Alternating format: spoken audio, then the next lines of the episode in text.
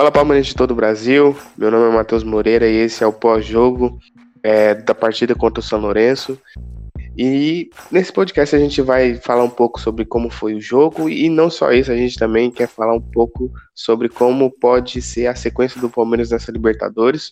É, o Palmeiras terminou a primeira fase com a melhor pontuação, também com o melhor ataque. Na verdade, amanhã ainda tem, tem, tem jogos, né? Mas dificilmente o Palmeiras será ultrapassado. E a melhor defesa já é garantida, sofremos apenas um gol nessa competição. Ou seja, em números absolutos, o Palmeiras realmente faz uma grande Libertadores. Mas para comentar um pouco mais sobre isso, eu chamo o meu parceiro Vitor Buratini. Salve, Vitor. Salve, Matheus. Opa, fala todo mundo aí que tá ouvindo o podcast. É isso aí. Vitor, já, já manda a primeira bola para você. O que, que, você achou do jogo no geral? Uh, qual que é a sua opinião em relação à partida no contexto geral mesmo? Bom, é, parece que sempre que eu venho aqui comentar os jogos eu me repito, mas a realidade é que o Palmeiras continuou mesmo de, do início do ano, né? Novamente um jogo assim muito ruim do começo do tempo do primeiro tempo. Até tava jogando melhor, assim, tava faltando mais acertar o último passe. Mas no segundo tempo, assim, jogou muito mal. A equipe do São também não oferecia nenhum tipo de grande perigo pra gente, né? Mas acho que a gente podia ter conseguido ter uma partida muito mais tranquila. O gol só foi sair mais pro fim do jogo, né?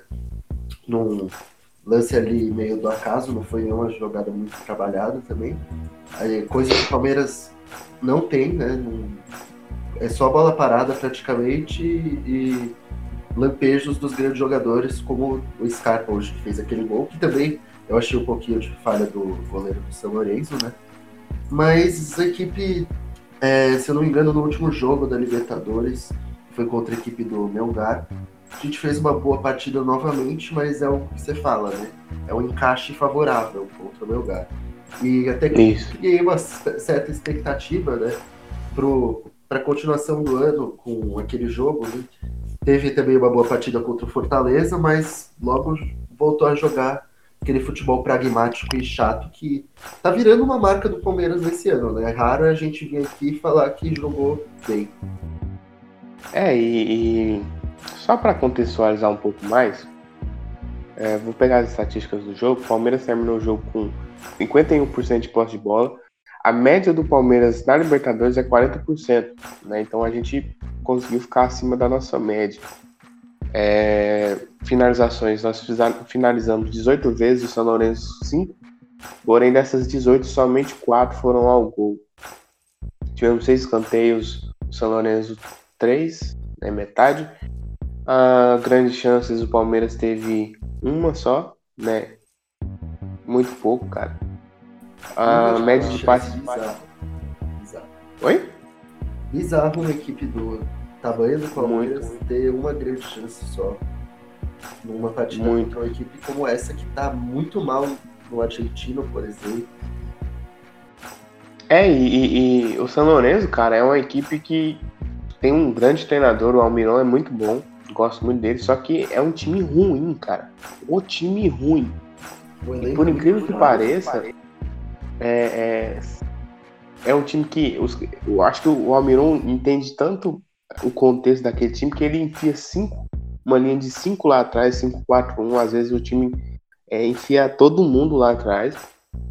Uh, e é incrível como eles não conseguem gerar nada na, na, frente. É incrível, é um time muito ruim. E, e é triste que o Palmeiras não tenha né, opções, cara, contra uma equipe de fato tão ruim como, como o São Lourenço. Que vai, até fez uma, uma campanha interessante, né? né? Eles se classificaram em segundo, né? Mas ao longo da Libertadores fizeram quatro gols, sabe?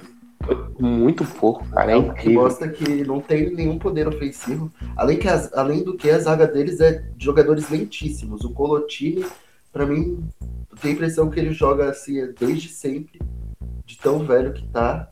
É uma zaga muito lenta e o Palmeiras não se aproveitou disso em nenhum momento. Exatamente. E, enfim, por fim, acho as, as estatísticas mais importantes são essas. A gente está acostumado, por exemplo, o Palmeiras tem uma média de passe certo baixa, hoje foi 81%. Não é muito diferente, sempre está tá aí nesses 80, do 80 a 85. É, bolas longas foram 44 bolas longas, só metade certas, então é, houve talvez um exagero nisso aí, mas é uma média até boa. E enfim, foram. Ah, e, e, e em relação a cruzamentos, foram 22 e só 4 certo. É uma é coisa uma que. É, aí, Vitor, que eu quero entrar já. Não tem por que você cruzar para um jogador que não tem nenhum tipo de, de, de, de força na, na, na, bola aérea. O Borja não tem, cara. O Borja nunca foi um jogador de bola aérea. E é incrível que o Palmeiras ainda tente isso. Mas aí você vai lembrar, ah, mas se o Palmeiras não for pro cruzamento, vai de que forma? Não tem outra forma. Quando se enfrenta equipes fechadas assim. E também porque a gente é uma equipe que o Palmeiras não tem uma variação de jogo, né? É só cruzamento, cruzamento, cruzamento. E hoje, por exemplo, não tendo, não tendo Davidson e o Goulart, que são dois jogadores que têm um bom cabeceio, fica totalmente inútil você ficar cruzando a bola, não é? Total. Não, se, se tem o Goulart e o Davidson, eu, se eu sou treinador, eu mando cruzar, meu. Só que o Borra, você tem o Borra, tem o Dudu, tem o Zé Rafael, tem o Rafael Veiga. Nenhum tem característica de, de, de, de cabeceador, entendeu? E, e assim, quando o Palmeiras enfrenta equipes onde oferece espaço, a gente viu o Palmeiras trucidar o Melgar, a gente viu o Palmeiras trucidar o Fortaleza. São equipes que tentam jogar mais e, e acabam oferecendo espaço para o jogo direto do Palmeiras é outro contexto. São equipes, é igual você falou, são encaixes favoráveis ao modelo de jogo do Palmeiras. Aí sim, realmente, o Palmeiras deita e rola nessas equipes.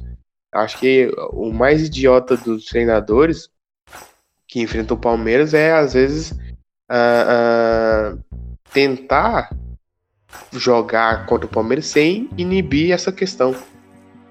Né? Então, se você tem é, é a opinião minha, né? Se você tem seu ponto fraco, onde o seu, o seu adversário vai. É, onde é o ponto forte do seu adversário, se a sua transição defensiva não é forte, você pega um Palmeiras que tem como forte. Palmeiras, o contra-ataque do Palmeiras é de manual, mano. O Palmeiras tem aquele contra-ataque que o Moisés quase fez o gol lá, foi perfeito. Então é uma característica do Palmeiras. Só que quando pega defesas que foi como o caso do São Lourenço, que às vezes enfia nove jogadores num espaço muito pequeno ali na frente da área, não consegue jogar. É, e, e, foi assim contra o Cruzeiro ano passado. O Palmeiras ia jogar contra o Cruzeiro na Copa do Brasil, não sabia o que fazer com a bola. E esse é o meu medo para a sequência da temporada, né? Mais especificamente na Libertadores, Brasileirão nem tanto, mas nos mata-matas em si, é, se o Palmeiras pega uma, uma, defesa como a do São Lourenço hoje, só que com um time que tem um ataque melhor, que ataca melhor, aí eu fico com o pé atrás de, de em pensar no Palmeiras poder levantar essa taça. É, eu concordo. Eu teria medo. É uma equipe com uma defesa assim boa e ataque assim, também bom que eu considero é o Grêmio, por exemplo. Se a gente que nós temos chance de enfrentar, inclusive já agora. É verdade. Não, e, e foi bom você tocar nesse assunto, pra gente já até entrar nisso, que foi uma pergunta feita lá no Twitter também. Deixa eu pegar o nome do, de quem fez essa pergunta. Provavelmente é Matheus o nome dele. Tem Teus ali, então deve ser Matheus. Uh, alguns dos adversários possíveis do Palmeiras é Emelec, Godoy Cruz, né? O Godoy Cruz ainda vai definir a vida dele. Uh, a LDU de Quito, é um, um possível adversário nacional do, do, do Uruguai é outro, outro possível. São Lourenço, novamente. Ah, o Boca, dependendo do resultado do Atlético Paranaense, também deve ser uma equipe que cai no pote contrário ao do Palmeiras. E o Grêmio. Né? O Grêmio já garantido como segundo colocado no grupo H. Vitor, o que, que você acha disso, é, dessas equipes que o Palmeiras pode acabar enfrentando. Eu esqueci de, de, citar o River, né? Eu citei. Não lembro, mas sim. É, eu acho o péssimo. River... Fim. no fim era melhor ter ficado em segundo lugar, porque os nossos possíveis adversários agora, que é River e Grêmio são dois times que vão estar no outro pote, com certeza. E ainda tem grande chance de ter o próprio Boca. Eu acho assim complicado. O Nacional também é, do Uruguai, sim, apesar de não ser uma equipe boa, boa, o Palmeiras teve dificuldades para jogar na última vez que enfrentou eles, né? Então eu acho. Historicamente, né? Sim, sim. Eu acho Se eu não me engano, em 2009, 2009 ou foi em 2011 eles, eles eliminaram a gente. Foi, foi. Foi acho que até no ano do gol do Cleiton Xavier lá que a gente se classificou. Isso. E... Nas quartas. Então, meu, assim, se tivesse ficado em segundo, eu teria medo, assim, real do Cruzeiro, que eu acho que é a melhor equipe. É, Flamengo hoje se jogou mal, né? Como a gente vê. Podia até ter perdido a classificação. Inter também não é uma das equipes que me inspira mais medo, né? E Atlético talvez fosse seria um jogo razoavelmente difícil, mas de resto sim só o Cruzeiro mesmo. Enquanto do outro pote já tem três equipes que podem nos dar bastante dificuldade. Inclusive se a gente pega um Grêmio, um Boca, um River aí na próxima fase já não sei não. É, e ainda tem assim os agregados, né? A gente pega, por exemplo, o São Lourenço que deu dificuldade pro Palmeiras. Apesar de ser um time ruim, a gente viu que deu dificuldade pelo, pela forma que joga. joga. Sim, sim. A LDU tem aquela maldita. É, é, como é que fala? Altitude. Também já é uma coisa que. Né? O Emelec também tem altitude maldita lá. Então, querendo ou não, o Palmeiras vai ter alguma pedreira aí que não vai ser fácil, né? E realmente, eu acho que olhando para as equipes que terminaram em primeiro, você, você vê, tanto por encaixe de jogo, quanto pela forma de jogo, é, pela, pela qualidade dessas equipes, é, você vê que às vezes terminar em segundo ali teria sido até mais fácil, entre aspas, né?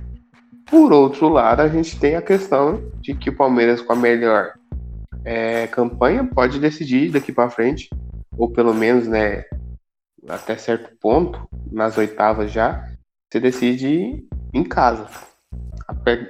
Apesar que isso ultimamente não tem feito muita diferença. Pois é, o Palmeiras nunca sabe aproveitar essas vantagens.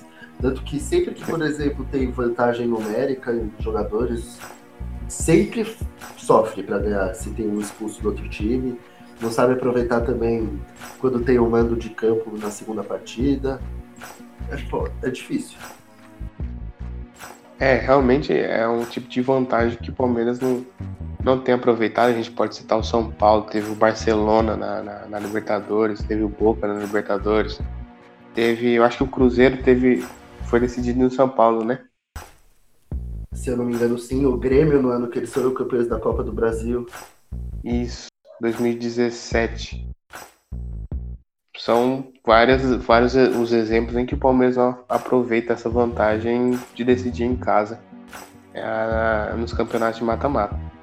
Mas enfim, voltando ao jogo de hoje, é, Vitor, quais são seus destaques individuais assim? Bom, numa partida assim tão fraca como de hoje é até difícil falar, mas eu gostei do pouco tempo que jogou Scarpa foi bem para mim, né? Fez o gol, só disso já tá valendo. É, para mim, inquestionável, o melhor jogador do Palmeiras no ano.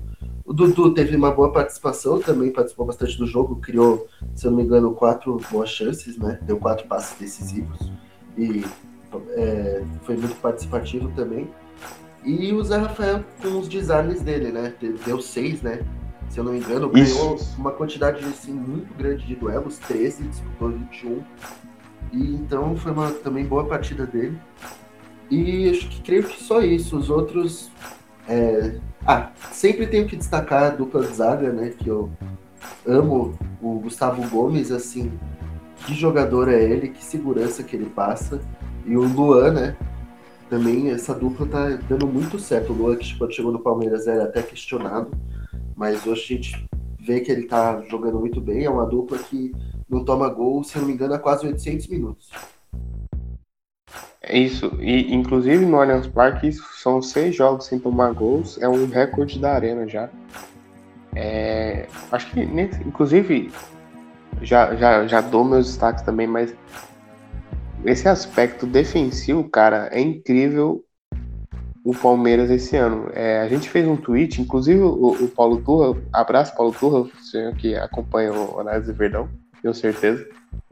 É, o Paulo Turra chegou a curtir a publicação, é, onde a gente falava justamente da imprensa não focar nessa questão positiva. Eu acho que o Filipão tem seus erros, tem seus acertos, né? A gente sabe que ele é um treinador declaradamente é um treinador que, que luta pelo resultado, ele não se importa se joga feio, se joga bonito, isso ele deixa para cada um é, ter a sua opinião.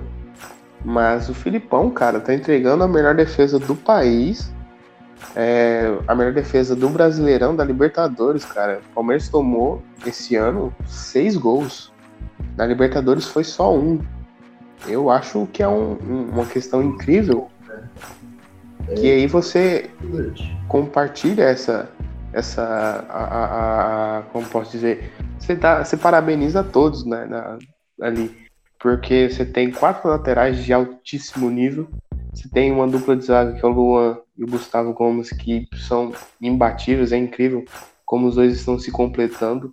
Uh, você tem o Everton que é um goleiro extremamente seguro. Sem falar, né? Você tem também ali o Antônio Carlos que que tem suas oscilações, mas é um bom jogador. Edu Dracena, que também às vezes erra aqui e ali, mas é um cara muito experiente, ele sabe jogar, ele, ah, ele ainda rende. Sem falar nos nossos outros dois goleiros reservas, são excelentes. Enfim, o trabalho defensivo do Bruno Henrique, do Felipe Melo, uh, Thiago Santos, eu acho que tanto em características dos jogadores, mas o sistema defensivo que o Filipão montou é espetacular é, você sufoca o adversário. Você, Palmeiras. Vitor, falando sério, cara. Você consegue puxar na sua memória um jogo onde você fala assim: nossa, o Palmeiras sofreu para ganhar hoje porque o adversário amassou, porque os caras chegaram com perigo direto, direto, direto. Cara, eu não cara, consigo lembrar. Não. Geralmente, quando a gente toma gol é por uma falha assim, bem besta, né? E a gente tem problema mesmo é pra gente fazer o gol atualmente. É isso que tá sendo difícil. É, assim, o Palmeiras ele é um time que o, o Guardiola ele tem como ideia defender com a bola também. Né? Ele defende que enquanto ele tiver com a bola, o adversário não tem ela para atacar ele. O Palmeiras não é um time que fica muito tempo com a bola. Né? Eu citei aí a, a média de posse na Libertadores é 40%, é baixíssimo. Mas é um time que não sofre, cara. O Palmeiras ele não é um time que, que deixa o adversário é, criar volume em cima, o adversário é, é assustar, assustar. O Palmeiras é um time que mantém o adversário muito longe da área. É, isso é um fator que você tem que, que parabenizar o treinador, né? O Filipão, a gente cansa de falar do, dos erros ofensivos, mas defensivamente ele tem que ser exaltado. Uh, comparando, por exemplo, o Cuca em 2016. Eu não vou nem comparar o Marcelo Oliveira 2015. Mas o Cuca 2016, o Palmeiras teve muito jogo sofrido, cara. Muito jogo sofrido em 2016. É, era um time que produzia muito na frente, mas sofria um pouco atrás às vezes, né? Apesar que teve aquela sequência de invencibilidade gigante, mas houveram jogos em que você falava, mano, aquele próprio aquele, aquele jogo contra o Botafogo no Rio de Janeiro, você achei que a gente ia tomar um pau aquele dia. Mas é, é, é você compara é, é a diferença entre essa defesa, o sistema defensivo do Filipão nos últimos 10 anos, o Palmeiras não teve nada igual. E até no país, você vai lembrar aí talvez do Tite do Corinthians, na década passada o, o São Paulo do Murici, mas é raro a gente ver uma defesa tão eficiente como a do Palmeiras.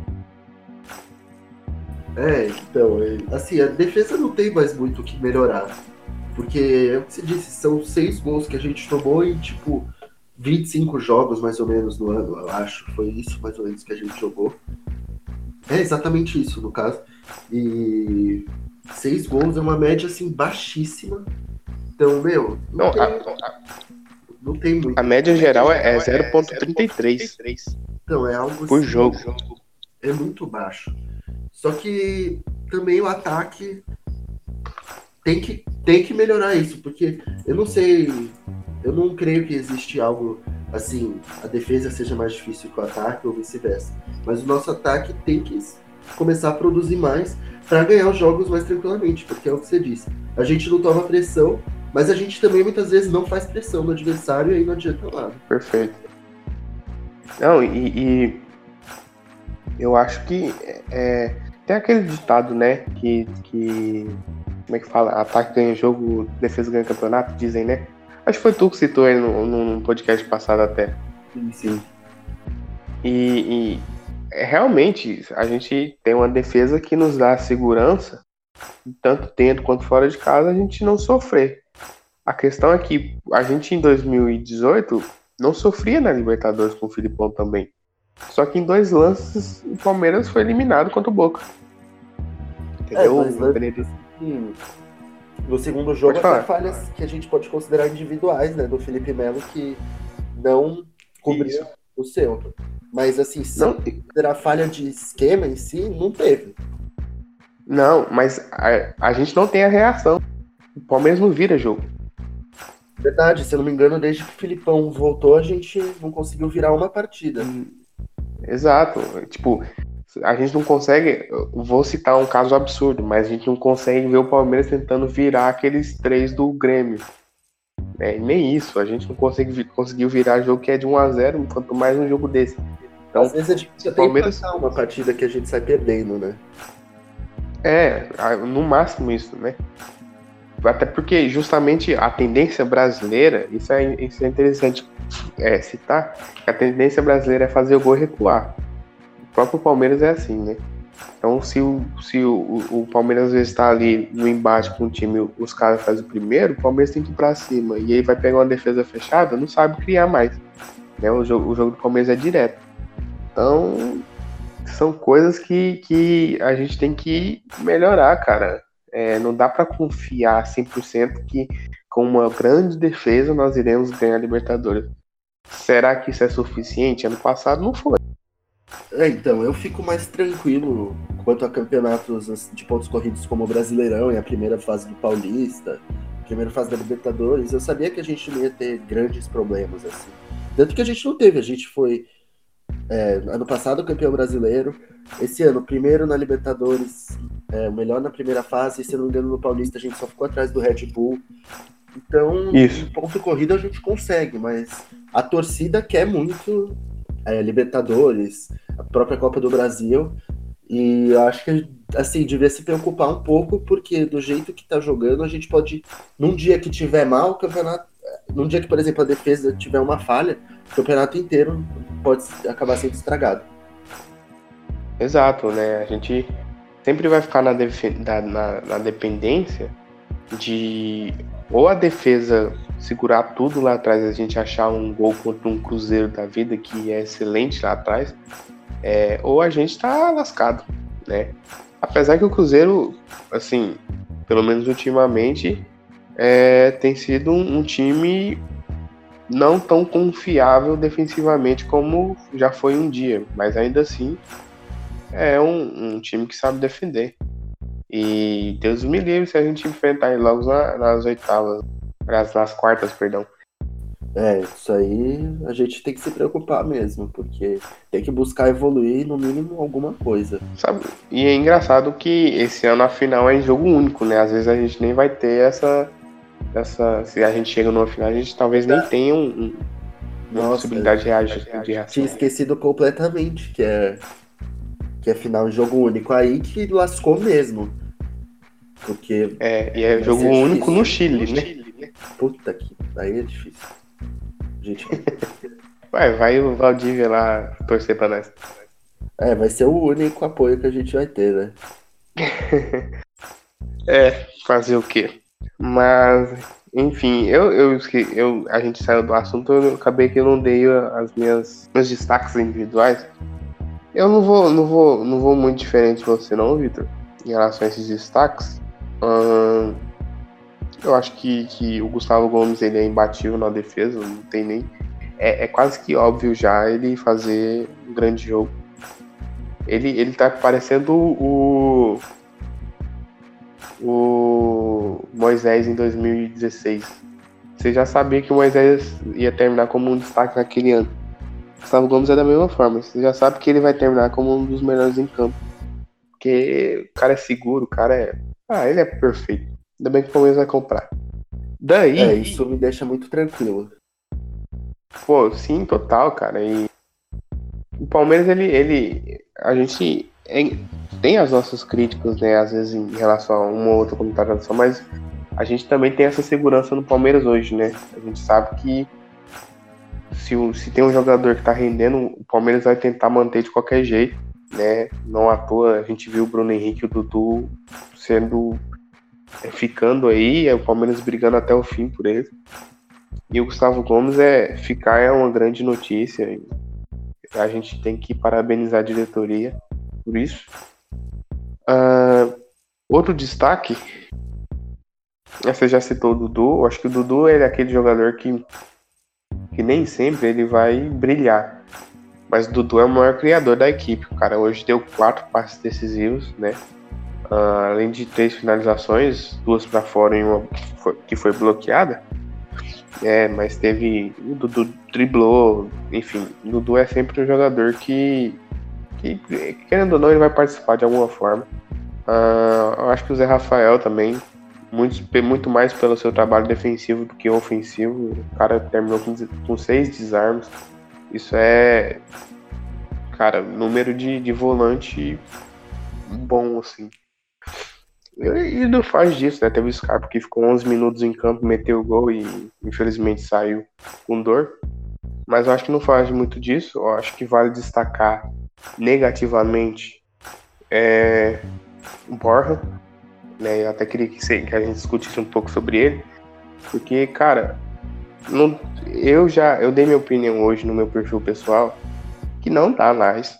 Entendeu? Uh, o Borja ele não tem nada a ver com a ideia de jogo do Filipão e consequentemente ele não consegue render e parece que é, eu sei que é o jeito dele, mas ele, ele não te dá a impressão de que ele vai tentar mudar aquilo, entendeu?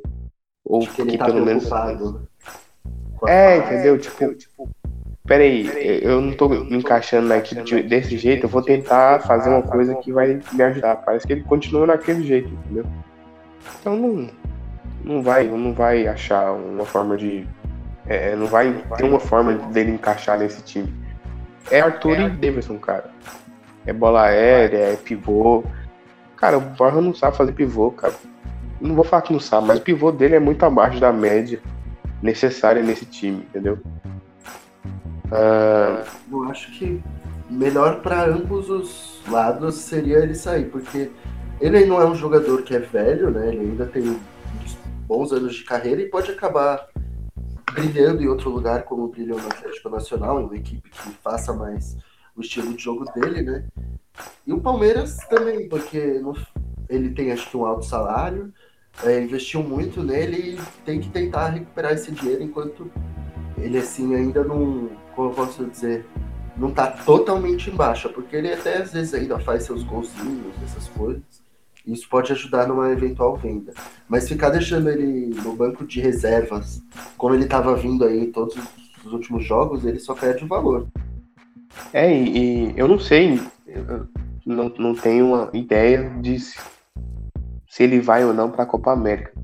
Se ele não for, é muito pior para nós ainda, entendeu? Porque ele não joga, não foi para a seleção, a gente vai tirar é, uma, vai negociar esse cara para resolver, para recuperar um pouco dessa grana, de que forma, né? Então, se ele não for para a Copa América, pior ainda para nós. Ah, e é como você disse, ele é novo, cara. Ele pode render. Ele, se ele chegasse no Palmeiras em 2016, ele ia fazer frente com o Gabriel Jesus, eu tenho certeza disso. Porque aquele estilo de jogo daquele time era de enfiar a bola, o Gabriel Jesus, um, dois toques, ele pá, faz o gol. Né? O Gabriel Jesus fez muito gol assim na seleção também. Então são, é, são estilos de jogo que, que acaba favorecendo o jogador ou não. O Borra não foi um pedido do Filipão. A gente não pode nem condenar o Filipão. Porque é o, o Filipão vê o futebol daquela forma. Né? Ele precisa construir o ataque dele daquela forma. É, e o Borja não encaixa nisso. A gente tem que entender que que é assim que funciona. A gente já, já que a gente está no país, né, e especificamente num clube onde é, não consegue dar resultado imediato, tem que ir embora. É sempre assim. Vai chegar um treinador que, que aquele jogador não vai encaixar e vai ter que ir, ou ir embora ou tentar se adaptar. E se não consegue, não tem como. E o caso do Borja é exatamente esse. Não tem muito para onde correr mais. É uma pena porque chegou com uma expectativa muito grande, né? E é. acabou não correspondendo. Eu não, não sei nem se o Borja chegou a ser pedido de algum treinador. Acho que foi a equipe do Palmeiras contratou ele mais por conta do. Como eu posso dizer? De uma impulsão, assim. A torcida estava pedindo muito ele, a gente acreditava que quando o Gabriel Jesus saísse, a gente ia precisar de um cara como ele. E ele chegou, é... só que no fim não encaixou com nenhum treinador que passou por aqui até agora. Ele veio com o Dudu Batista, né? Isso, isso. Ele chegou, acho que lá para abril, com o Eduardo Batista. Isso, foi com o Dudu Batista. Eu lembro que, até que quando ele estreou, foi quando a gente. Ah, foi contra a Ferroviária que ele fez o gol, né? Logo depois sim, teve, sim. teve o jogo contra o São Paulo, que a gente surrou o São Paulo como sempre. E ele meteu o gol também. O, o, ah não, ele deu assistência pro Guerra, alguma coisa assim. Então ele pegou em uma sequenciazinha boa do Dudu, só que ele não firmava de jeito nenhum, eu lembro disso. E aí veio o Cuca, não firmou com o Cuca, não ia firmar, não tem como fazer você firmar com o Cuca, porque a ideia do Cuca, como se tem agora, é totalmente diferente. É, aliás, perdão. A, o Roger, né? A ideia do Roger também é diferente. Na verdade veio o Cuca antes do Roger. É, mas enfim. houve uma tentativa com o Cuca, acabou que não deu tão certo realmente ele não encaixou com, com, praticamente ninguém. Foi encaixar melhorzinho com, com o Roger e com o Filipão, mas ainda não foi aquela coisa que se esperava dele, né? É, não é mais saudável para ninguém ele continuar aqui, né? Então, eu fico muito é, não, e... porque eu gosto dele, assim, como pessoa, porque ele é um cara que se identificou até aqui com o clube, sempre, nunca foi é. de reclamar muito, então eu fico triste, mas eu espero que ele consiga seguir a carreira dele em um lugar que ele faça muito sucesso. É, eu espero que só que para onde ele for não tenha briga, né? Porque ele não, ele não ajuda na briga. Pois é, tem, tem essa questão aí.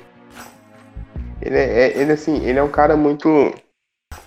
Eu não gosto muito de falar disso, mas o, caso do Borra me, me, me faz falar. Ele não tem ânimo, cara. Entendeu? Ele, ele ele, você pega um lance isolado onde ele, ele. Hoje mesmo teve um assim, que ele. Acho que terminou até em finalização do Dudu. Que ele deu um, um, um empurrão de corpo ali, usou o corpo, a força do corpo para ganhar a bola e passou a bola, o cara finalizou. Mas são lances isolados, você não vê o Borja brigando, saindo para associar. Ele é um cara muito parado e espera mais a bola para ele. E o Palmeiras, a gente vê aí, o Palmeiras não consegue criar, cara. O Palmeiras precisa do centroavante para criar, embora não, infelizmente não é esse. Ô, ô Vitor. Diga. Rafael, Veiga e Moisés, o que, que, você achou? Que você achou? Moisés, eu é, não gostei da partida dele, para ser sincero. Eu, assim, eu sou um cara que eu não gosto do Moisés quando ele joga do lado do Felipe Melo eu acho que fica muito lento essa parte do campo. E eu sou. Eu seria favorável ao Moisés jogar na posição do Felipe Melo, inclusive. Porque acho que ele tem uma boa capacidade de desarme e também tem um bom passe. Mas hoje ele também ele fez uma partida meio apagada. Não, não foi um jogador com grande destaque também. E o Veiga eu gostei da partida dele. Aos poucos ele vai assim como posso dizer, se encaixando no, no jogo, né? Mas não dá pra gente esperar que ele já saia assim, tendo as atuações que ele teve no Atlético, porque são dois times que acho que jogam de maneiras totalmente diferentes. E ele não tá tendo a minutagem que ele teve lá no Paraná esse ano ainda, né? Não, você, você gabaritou assim, totalmente que eu penso, que eu penso, né? Em relação ao Veiga, é exatamente isso. A gente não pode esperar que ele saia arrebentando e jogando bem como jogou no Atlético, porque são, são times diferentes. Não só isso, né? O, se você colocar o Veiga para jogar contra o Melgar, o Veiga vai render muito bem, porque ele também é jogador para futebol direto. Né? No Atlético, o Atlético tem uma veia de futebol direto.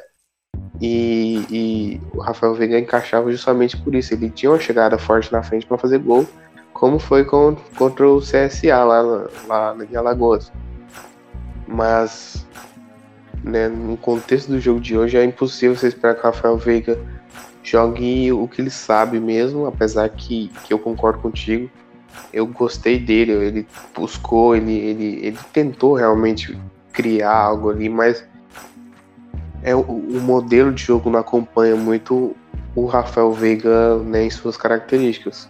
Em relação ao Moisés, concordo plenamente. Eu acho que o Moisés ele, ele é um, um, volante que precisa de um, de um outro cara junto com ele que seja mais leve e mais distribuidor de bola, entendeu? O Moisés é um cara que, que ele distribui o passe, mas ele não é um cara de movimentação. Não é como o Tietchan era em 2016, que, que ele acabava fazendo esse trabalho sujo às vezes até o Moisés se recuperar. E o Felipe Melo é esse cara. O Felipe Melo precisa que alguém faça o trabalho sujo para ele, como é o caso do Bruno Henrique. Então fica dois caras que precisam desse, desse outro jogador juntos. Não funciona bem ali na, na parte defensiva. E, e o Moisés, provavelmente por causa da lesão, ele não tem aquele pique de ir e voltar, ir e voltar 90 minutos.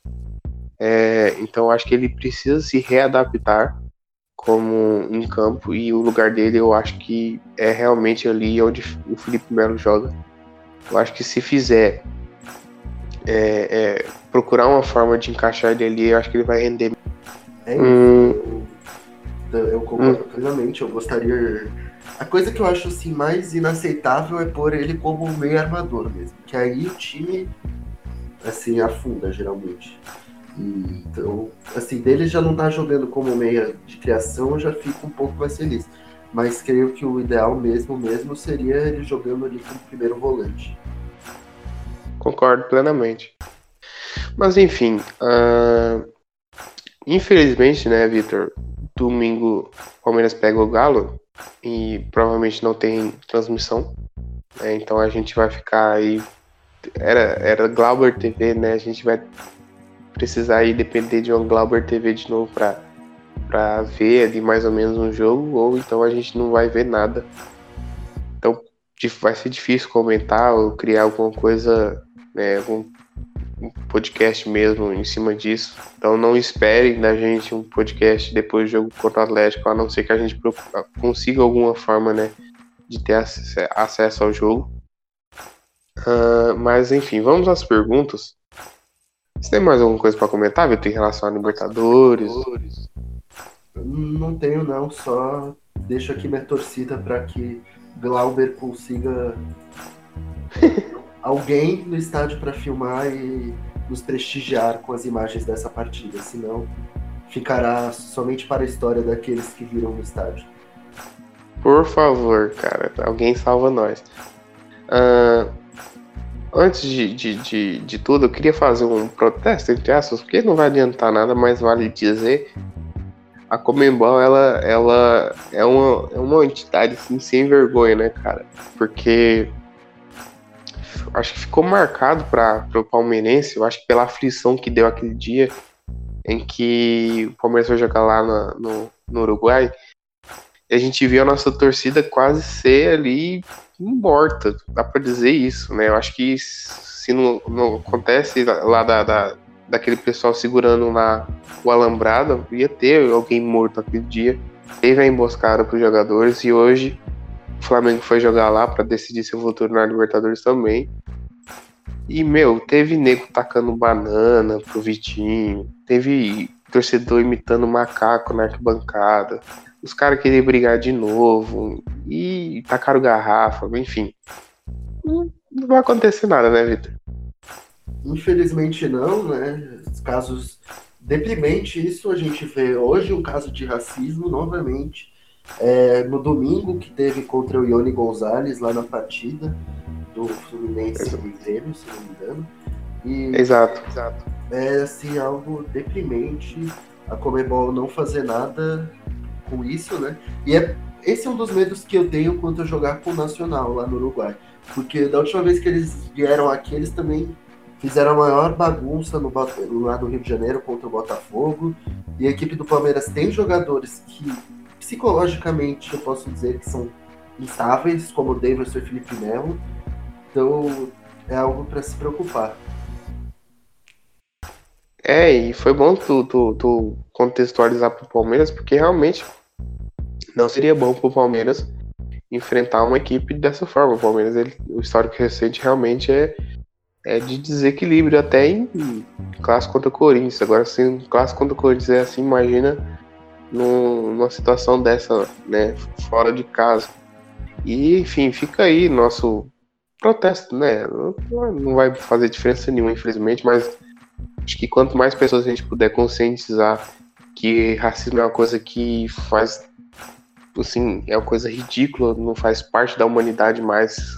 É, é absolutamente triste a gente ver manifestações racistas e muitas vezes até que, que não tem a punição necessária é, no futebol, que é, que é a maior alegria do povo brasileiro.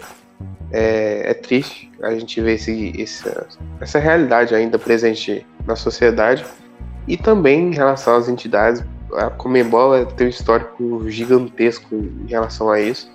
Né? Você pega uma equipe como o que tem três intercontinentais, tem cinco Libertadores, né? Da, se não é o maior campeão do Uruguai, é, é o segundo maior, então é uma equipe que deveria ser punida até por para a gente ter um exemplo, né? Infelizmente a gente sabe que não vai ter, no máximo ali perda de campo, joga sem torcida, uma multa de 120 mil e bola para frente.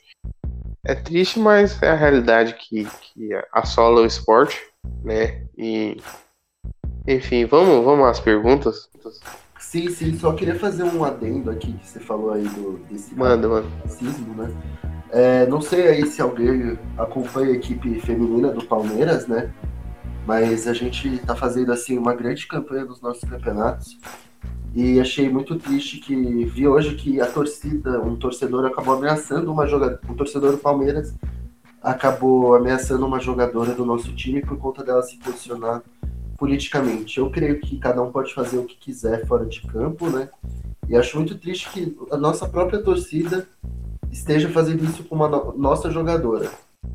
Não, e assim, eu acho que eu sou um cara que eu tenho as minhas posições políticas, eu não sou um cara muito político, assim, muito muito dentro da política, até evito para não ficar um cara muito bitolado assim, mas uh, eu acho que eu sou a favor da, da, de, da, da pluralidade desde que haja o respeito, né? E infelizmente eu acho que a gente já chegou a ver desrespeito vindo de dentro do Palmeiras uh, recentemente, né, nos anos recentes, em que às vezes a gente viu a torcida se calar ou até mesmo aplaudir, né? E infelizmente uma jogadora se posiciona e recebe esse tipo de, de hate, né? Esse tipo de, de manifestação né, aliás, manifestação não, de, de uma, uma, parada criminosa, né, cara? Ameaça é crime. Então é triste a gente ver que o negócio tá feio, né? O negócio tá feio. Eu não tô nem falando de, de, de em relação à política, tanto faz se você é de direita, de esquerda, se você votou em fulano ou ciclano. Cara, né, eu acho que vale mais a gente respeitar a posição do seu, né, do, do seu próximo, né? E quanto mais a gente vê que eu acho que a, a, a, a jogadora, jogador, foi. Eu não, você sabe o nome da jogadora, Vitor? Se eu não me engano, é Carla. Eu, eu, acho que é Carla mesmo. Então, assim, fica a nossa. A gente deixa o nosso abraço a Carla. É, infelizmente, tem esse tipo de, de, de torcedor né, em vários clubes, né? Mas infelizmente a gente acha triste que isso esteja acontecendo com o nosso clube, né? Dentro da nossa torcida. Uh, espero que, que, não sei se ela vai tomar alguma posição judicial, mas inclusive se tomar, acho que a gente tem que apoiar ela, né? O clube tem que apoiar, principalmente o clube, viu, Palmeiras? É, o Palmeiras deveria apoiar a Carla. Uh, enfim, não é triste, cara. É triste a gente ver esse tipo de situação. Mas ok. Oi? Bora para as perguntas. Bora para as perguntas, exatamente. O Diego Vasconcelos, ele, ele na verdade não foi nenhuma pergunta, foi uma tenta, ele pede que a gente tente explicar o inexplicável. Vamos tentar. Eu queria entender porque tem jogo que o time entra intenso, como, como contra o Inter, e outros como hoje acaba não entrando. Essa é a pergunta do, do Diego. Você tem alguma opinião sobre isso, Vitor? Eu acho que isso é muito a questão que você fala de encaixe, né? Tem equipes que a gente. O encaixe é favorável pra gente e tem outras que não é. Então, por exemplo, hoje o São Lourenço não era um, então a gente fez uma partida assim. Se a gente tá tendo um ano ruim, a partida de hoje ainda foi pior do que tem sido geralmente, né? E a equipe do Melgar é uma que a gente tinha encaixe favorável, então a gente acabou ganhando ambas as partidas tranquilamente. É, eu concordo e eu acho que é o que explica mesmo, assim, na minha visão, os primeiros 15 minutos ditam muito o ritmo do restante do jogo, né? Então, é, é, no caso de hoje, o, o São Lourenço ele, ele não foi uma equipe que se retraiu, né? Foi, acabou sendo uma equipe que também procurou jogar ali naqueles primeiros minutos. E isso acaba que contém, né? Um, às vezes a intensidade do Palmeiras. A gente tem que entender que por mais que a gente às vezes queira que o Palmeiras faça X ou Y, tem um adversário e às vezes o adversário pode conter isso. Eu acho que hoje foi um desses casos que o São Lourenço conseguiu conter essa intensidade inicial do Palmeiras. Eu acho que isso acabou ditando o ritmo do restante do jogo também. Diferente do Inter, né? Que eu, eu não cheguei a ver o jogo, né? Eu, eu, eu admito, mas uh, são. Eu acho que no geral mesmo, assim, falando no futebol em geral do Palmeiras, acho que depende muito do contexto, depende muito do jogo. E o adversário também dita isso, né? Eu acho que se o adversário contém o seu ímpeto inicial é, com, a, com a força necessária, acaba que não funciona. Eu acho que isso é natural do futebol. E, enfim, uh, outra pergunta, a última, a pergunta do Igor. Qual a diferença do time? Aliás, qual a diferença do time quando joga com Moisés e quando joga com o Bruno Henrique? Eu acho que você cara, já falou isso, né? É aquela questão lá do Moisés precisar de alguém para fazer o trabalho sujo. Ah, sim. É verdade. E eu acho que. Sim, eu já falei realmente. E só para finalizar, a questão do também é que é o seguinte, o Bruno Henrique é um cara que tem por, por natureza infiltrar dentro da área para fazer gol. Isso né, acaba fazendo com que ele tenha, às vezes, uma, uma visibilidade maior. Moisés é um cara que que ele, apesar de entrar uma vez ou outra, ele não, é, não tem essa característica de forma marcante, né? E, enfim, é isso. Não, não tem muita, muito segredo, não. Uh, acho que tem muita. Até teve muita pergunta, mas a maioria das perguntas a gente precisaria ter uma resposta muito grande. A gente já tá passando do tempo já. É, enfim, Vitor, você tem mais alguma coisa para falar, brother? Bom, não tenho não, é só assim, deixar o recado da gente não perder a esperança no Palmeiras, né? Apesar de tá sendo difícil ver os jogos dele às vezes, porque são muito chatos e pragmáticos, mas a gente sempre tem esperança de uma melhora. Torcer aí pro nosso querido Glauber arranjar um jeito de fazer uma transmissão pra gente não ficar é, sem ver o jogo, né? E queria pedir um apoio especial aí pra gente a torcida do Palmeiras quando, quanto às nossas meninas aí, que elas estão fazendo um ano excelente. Se eu não me engano, nenhuma derrota até aqui. É verdade, nenhuma derrota até aqui. É, eu não tenho certeza, mas se eu não me engano, tá liderando a, a, né, a o Brasileirão A2. É, não tenho essa certeza, mas realmente não, não teve derrota até agora. É, infelizmente, a gente tentou né, criar um, um braço do, do Análise Verdão que acompanhasse ali é, o futebol feminino mais a fundo. A gente não conseguiu fazer isso ainda. Né? A, a gente vai passar por algumas mudanças. Uh, inclusive, eu vou falar disso rapidinho uh, já já. Mas é importante que, que, que, realmente a gente acompanhe essas meninas e apoie essas meninas. E assim como no masculino, se tem jogador do masculino que que se manifesta politicamente, tem, e tem manifestação, já teve, a gente tem o Pra já se manifestando, o Felipe Melo se manifestando, acho que o Scarpa já se manifestou. Acho que as meninas têm todo o direito do mundo de fazer isso também, então a gente tem que respeitar. Uh, enfim. Acompanhem de fato. Tem perfil, eu acho que o Base, Base Palestrina acompanha. Tem um perfil específico de futebol feminino também no Twitter que acompanha. Então, é, é, tem transmissões, né? Do, do Palmeiras transmite, né, Vitor? Sim, sim. O, existe um site chamado MyCulture TV que transmite grande parte dos jogos do, da Série A2 do próprio Paulistão Feminino e é um site gratuito. Lá vocês podem ver até jogo da base do Palmeiras. Perfeito. Essa que essa sexta tem o jogo no Allianz, hein, pessoal? Tem a final do. É Copa do Brasil, né? Copa do Brasil. Brasil. Palmeiras, Palmeiras, e Cruzeiro. Cruzeiro. Isso.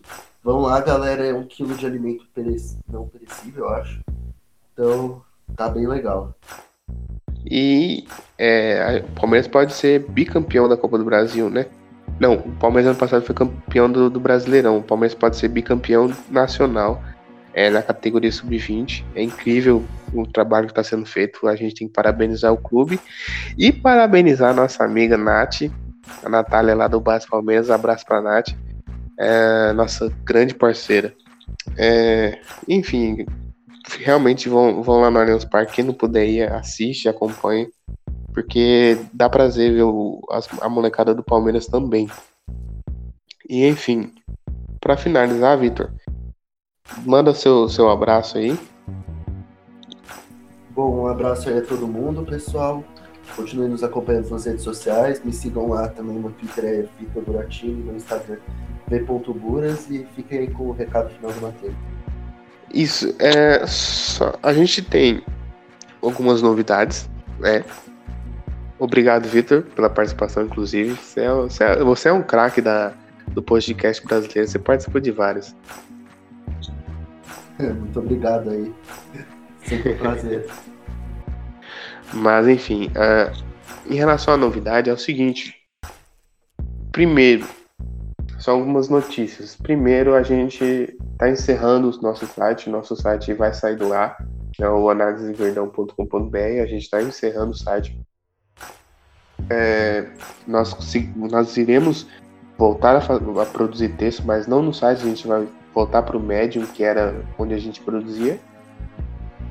Voltaremos, inclusive, a abrir espaço para o torcedor. É, a gente teve já texto de torcedor lá no nosso médium e foi muito bacana. Uh, iremos mudar o nosso podcast logo logo, né, para outra plataforma, mas isso é mais para frente. Acho que a gente ainda deve ter alguns três aí é, ainda no Anchor. Uh, e por fim, a grande novidade, é, nós fechamos uma parceria com a AG Club 7 que é uma empresa, de, é uma casa de apostas brasileira excelente. Eu fiquei de cara com, esse, com, com quanto é bem feito o site, quanto é bem simplificado para iniciantes. Né? E, e, eu não sei se o Vitor já tentou uma carreira de, de trader esportivo, mas já tentei. Não fiz por falta de tempo mesmo, mas é muito da hora apostar, cara. Muito, muito legal você é, estudar essa, essa, esse mundo né, de apostas e você realmente pode acabar conseguindo tirar uma grana bem legal com isso. E a G Club 7 ela te dá toda uma possibilidade de fazer isso se divertindo. Tem estatísticas lá no site, é um site muito completo. Não estou falando isso só porque os caras fecharam com a gente, é porque eu acompanho esse universo e realmente é um trabalho muito bem feito deles. E, além disso, é um, uma empresa 100% brasileira. A gente sabe que as casas de apostas estão invadindo o Brasil, estão sendo regularizadas, né? E, e essa empresa é 100% brasileira, muito, muito legal mesmo o trabalho deles.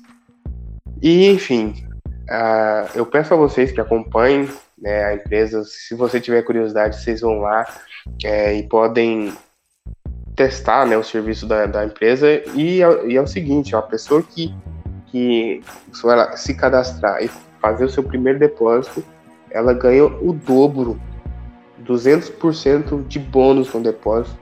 Então você ainda consegue é, entrar com uma, uma carteira muito grande para você poder apostar. Né? E, enfim, eu acho que você que quer entrar nesse mundo, ou você que já tá, que eu sei que tem muito, muito apostador no Brasil já, faz o teste lá, vai lá, é, é, se cadastra, faz seu depósito, deita e rola, porque é realmente uma, uma grande oportunidade para você tirar uma grana muito boa, né? E enfim, eu agradeço ao pessoal da AG Club 7, que é a patrocinadora do Esporte Recife, então a gente tem uma patrocinadora de responsa aqui com a gente. Né? Eu deixo meu abraço a, a todos eles e agradeço pela confiança. Enfim, essa semana a gente ainda tem o Drops, né, que é aquele podcast curtinho de 6 a 8 minutos que vai voltar também. Na, no sábado ele, ele tá no ar. E, enfim, é isso. São esses os avisos. Eu deixo meu abraço. Agradeço a todos por ouvirem é, nosso podcast. Um abraço ao Vitor. Um abraço ao Serrat, aquele desocupado que, que não grava mais. Mas, enfim, agradeço a todos e deixo meu abraço a, a cada um que, que escuta o nosso podcast e acompanha nosso trabalho. Então, um grande abraço e até mais.